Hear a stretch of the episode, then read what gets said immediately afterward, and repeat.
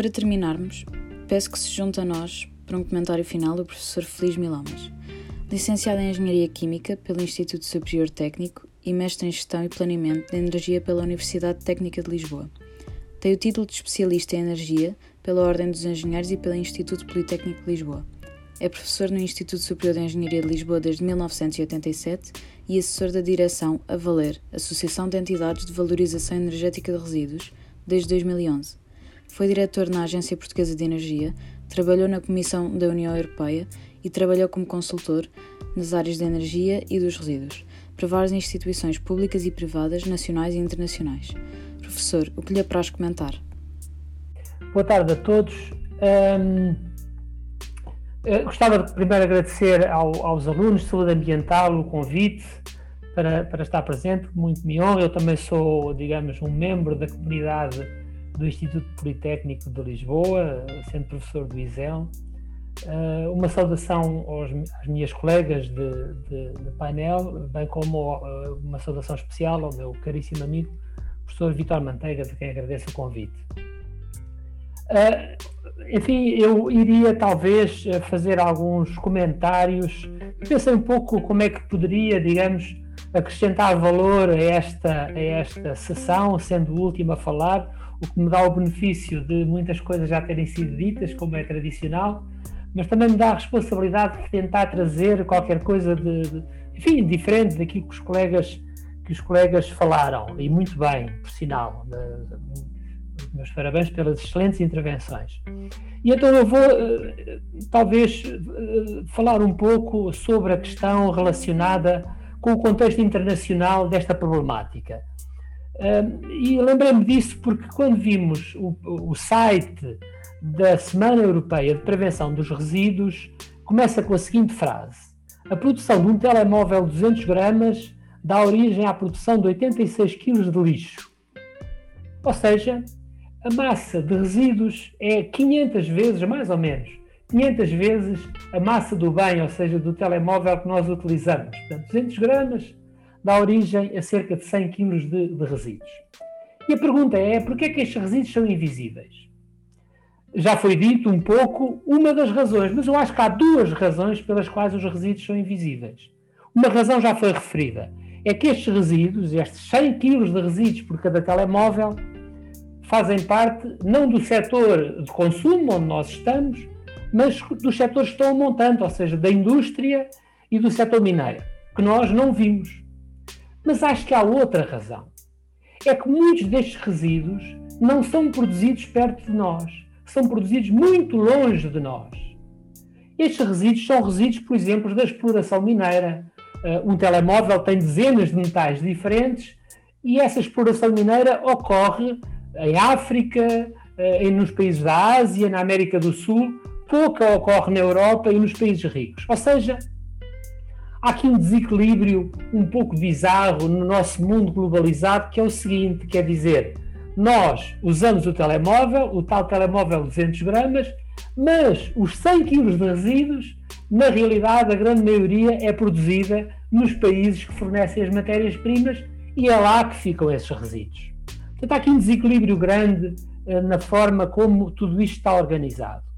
E por vezes até acontece uma coisa estranha, é que depois de o telemóvel ter sido utilizado, quem diz um telemóvel diz um televisor ou o que for, muitas vezes os resíduos desse telemóvel no fim de vida regressam novamente aos países, digamos assim, pobres ou em vias de desenvolvimento. Portanto, há aqui um desequilíbrio muito grande e eu gostava de talvez chamar a atenção para esse aspecto, que é um aspecto que é, é menos comentado, digamos assim, como é natural, não é? As pessoas têm tendência a focar-se mais nos problemas que ocorrem em Portugal, na União Europeia, perto de nós, o que faz todo sentido, mas também me parece que de vez em quando temos que ter uma visão um bocadinho mais alargada, porque estes problemas são de facto problemas globais, como em certa medida a professora Paula Sobral já indicou ao falar das origens dos plásticos no oceano. Por exemplo, se nos situarmos só ao nível dos resíduos urbanos, e os resíduos urbanos, por exemplo, em Portugal, representam apenas um terço da totalidade dos resíduos, não é? Nós produzimos cerca de, em Portugal, cerca de 500 quilos por pessoa de resíduos urbanos, mas a totalidade de resíduos que produzimos é na ordem de 1,5 toneladas por pessoa e por ano. Portanto, cerca de um terço. Uh, o mundo produz cerca de 2 mil milhões de toneladas de resíduos urbanos. Enfim, é um número muito grande, não interessa, mas fica esta nota. Um estudo do Banco Mundial diz que se não mudarmos profundamente a forma como estamos organizados, até 2050 esse valor aumentará a 70%. 70%, ou seja, passaremos a 3,4 mil milhões de toneladas. Portanto, será um aumento realmente extraordinário na produção de resíduos, e repito, apenas resíduos urbanos. Porquê? Bom, por uma razão simples, é porque uh, há regiões do mundo onde a população vai crescer muito e que são regiões que hoje têm um consumo muito baixo e onde esse consumo vai crescer muito no futuro. E o problema essencial é que, infelizmente, nessas regiões do mundo, uh, os sistemas de tratamento de resíduos são muito eficientes e, a maior parte das vezes, até inexistentes. Um dado: se considerarmos apenas a recolha de resíduos, porque a recolha de resíduos é o passo primeiro na gestão de resíduos. Sem recolha de resíduos não há qualquer gestão de resíduos. Em África e no sul da Ásia, apenas 44% dos resíduos são recolhidos. O que significa que há 66% dos resíduos que são produzidos em todo o continente africano e no sul da Ásia, onde há países muito populosos, como a Índia, o Paquistão, etc., que pura e simplesmente não são recolhidos. O que é que isso significa? Significa que são dispersos no meio ambiente, são enviados para a natureza. Como já foi referido, vão para cursos de água, são despejados diretamente no mar, são despejados na natureza ou em lixeiras sem qualquer controle. Portanto, a simples recolha, em parte importante do mundo, apenas é praticada em, para 44% dos resíduos. E então, e dos resíduos que são recolhidos, ou seja, dos resíduos que são recolhidos, o que é que lhes acontece?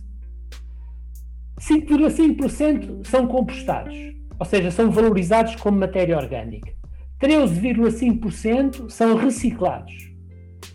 11% vão para valorização energética e 70% são enviados para o solo.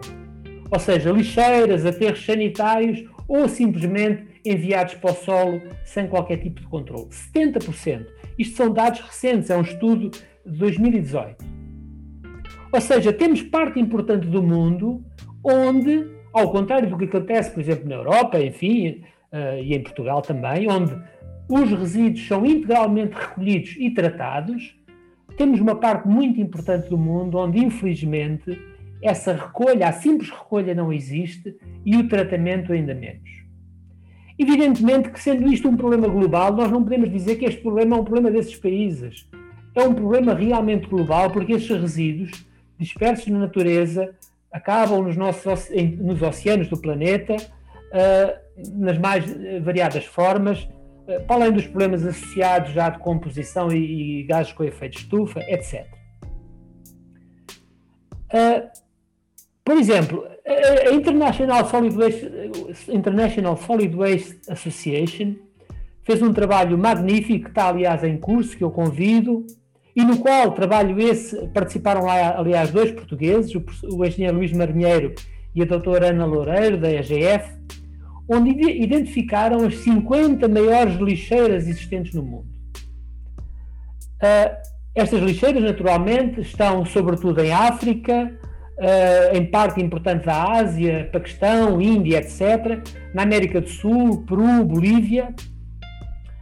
Um, e o objetivo da, da, International Solid Waste Association é ajudar estes países a, a, criar alternativas ao depósito dos resíduos nas lixeiras e criar alternativas de tratamento de resíduos. Para terem uma ideia, nestas 50 lixeiras vivem mais de 50 mil pessoas, ou seja, há, há uma média de mil pessoas a viver em cada uma destas lixeiras. A ISHUA chamou a estes locais os locais mais poluídos do planeta. Eh, se quiserem consultar, é um site que se chama uh, Close. Uh, close agora estava a passar. Não, mas se forem através da Ishua, encontrarão certamente. portanto, isto para chamar a atenção do seguinte, quer dizer, há um desequilíbrio muito grande entre aquilo que é a gestão de resíduos, com todas as dificuldades que nós temos nos países europeus, em Portugal incluído, e nos países, digamos, ricos da OCDE, e aquilo que se passa no resto do mundo. E este desequilíbrio é um equilíbrio que tem implicações ambientais muito grandes, implicações sociais muitíssimo grandes. E se queremos avançar para uma gestão global mais sustentável, temos que fazer alguma coisa do ponto de vista deste equilíbrio, porque, porque uh, senão, por mais que façamos, digamos, no nosso espaço geográfico, e é importante, naturalmente, que se faça muitas coisas em Portugal e na União Europeia, os problemas globais, como os plásticos dos oceanos, etc., irão certamente subsistir. Portanto, a maioria da população do mundo não tem os resíduos recolhidos adequadamente. Os que são recolhidos, a maior parte deles não são valorizados. Uh, e apenas uma pequena fração, quando olhamos para isto de uma forma global, apenas uma pequena fração dos resíduos são de facto valorizados. No entanto, e também é interessante olhar para isto, a gestão adequada de resíduos faz parte dos Objetivos de Desenvolvimento Sustentável, ou seja, uh, temos aqui uma deficiência muito grande, mas também uh, temos objetivos uh, importantes a nível global, os 17 Objetivos de Desenvolvimento Sustentável, no qual vários deles estão relacionados com uma gestão adequada de resíduos. Um,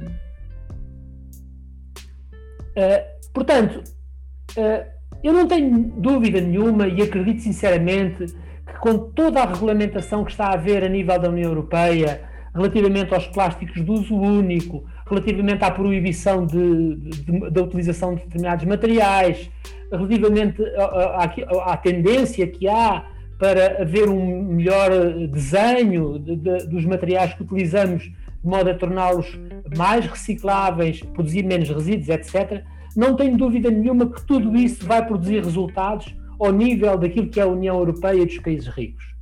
No entanto, é importante nós não perdermos de perspectiva que, sendo isto um problema global, temos também que olhar para tudo o que se passa nessas outras partes do mundo onde realmente, eh, digamos que a situação é, é, estão, digamos, muitos furos abaixo daquilo que se faz na, entre nós e que precisam, uh, precisam da nossa ajuda. Quer dizer, tem que haver aqui uma visão diferente relativamente àquilo que é a partilha de responsabilidades nesta matéria e os países ricos, digamos assim, uh, têm uma responsabilidade acrescida no sentido de criar aqui um, um digamos, um, uma, um, um sistema mais solidário que ajude a que os outros países tenham igualmente capacidade para gerir mais adequadamente os seus resíduos a benefício não só das suas populações, mas também a benefício global, digamos assim, porque é isso que se pretende.